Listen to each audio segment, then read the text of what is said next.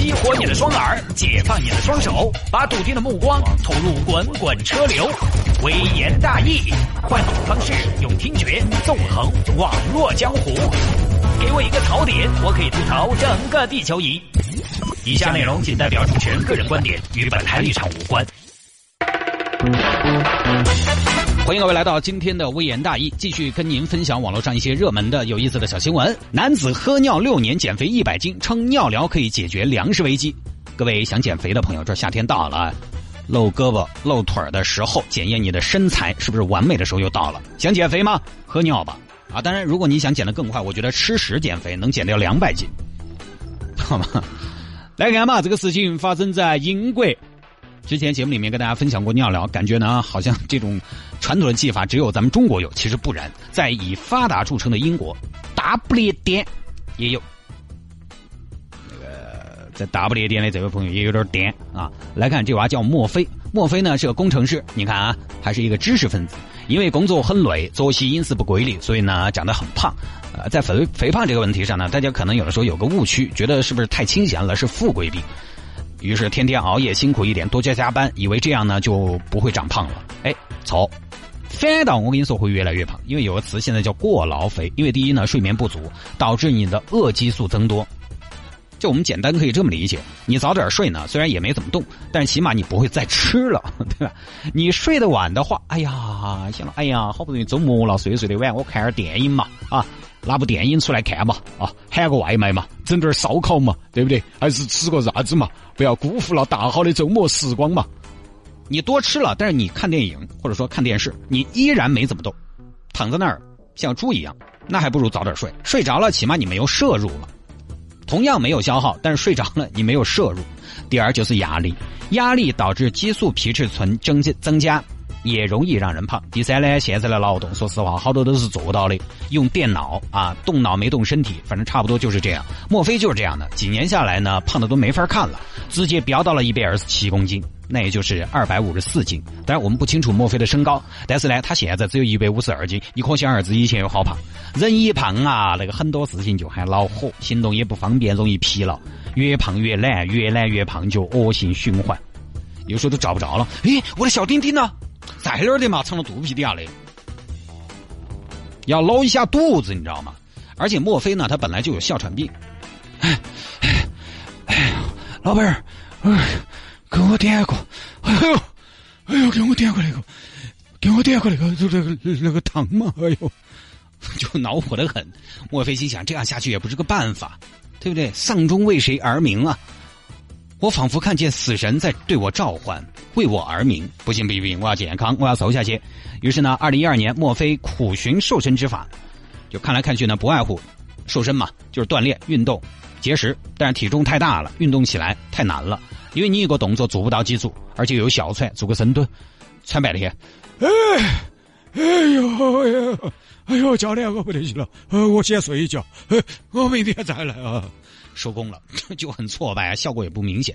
不要不要不要，换一个啊！还有减肥药，减肥药呢？减肥药就是很多都是哎，那个都是对不对嘛？歪的，而且就莫非觉得哎，吃减肥药好娘哦，对不对啊？你减肥药买回来都是一个女的在上面打广告，我一男的摆这么娘的药在家里边不好，算了算了算了。最后呢，莫非就把目光投向了古老的东方。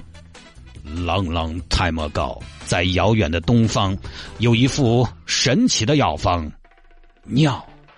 取童子尿一斤，饮用前摇匀，包治百病。莫非一看，Amazing，太神奇了！在网上继续查，就发现十八世纪的时候，其实不光是中国啊，法国和德国也有医生利用尿液治病，治疗啥子呢？坐骨神经痛、风湿、哮喘和痛风。尿怎么可以治这么多病呢？哼，因为你喝了尿之后，其他事儿都不是事儿了，你所有的注意力都喝在 都在喝了尿这个事情上了。莫非就觉得这个东西，哎，尿这个东西呢，又不用钱卖，对不对？自给自足、自产自销，取之不尽是用之不竭，每天送货上门还不用医生处方，太好了，死也好嘛，搞也好嘛。选了个良辰吉日啊，今天是端午节，不如就今天开始吧，开始尿疗的实践了。一般呢说屙尿这个哦，不是我喝。我们什么节目呀？屎尿屁啊！一般说喝尿这个东西呢，应该有一个循序渐进的过程啊。当然我不喝哈，我是说大家如果实在想喝的话，要循序渐进。但人家莫非不是，人家就没有我们中国这个循序渐进的逻辑，一来就是猛的。他咋个呢？每天猛喝尿，猛喝尿的同时不吃饭也不喝水，一口气坚持了三十天，结果就瘦到了七十六公斤。所以看到这儿，大家知道他怎么瘦下来的吧？他不是喝尿喝瘦的，他是饿瘦的，不是喝尿。就喝尿的同时还吃东西，比如说吃点卤菜，啊，喝尿，哎，给我拿点卤菜，哎，那边爸爸给我煎点蛋，啊，你一样不会瘦。其实你饿三十天，光喝水可能也瘦了，要么瘦了，要么死了。所以这个呢也不建议啊。而且喝尿之后呢，莫非觉得他排便也顺畅了，对吗？因为你直接喝尿喝进去，然后排出来也没经过转换了，对吧？直接喝进去就出来了。但是我在想，你每天不吃不喝，你拿啥子排呢？对拍起，然后他觉得自己血压也正常了，而且气喘病也好了，一口气上五楼根本就不喘。我现在说话声如洪钟，不 K 不喘啊。那么这个可以算是喝尿初步达到效果了。接下来莫非便陷入了尿里边不可自拔？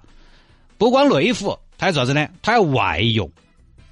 哎，各位，你说尿这种东西是内服恶心一点呢，还是外用恶心一点啊？是吧？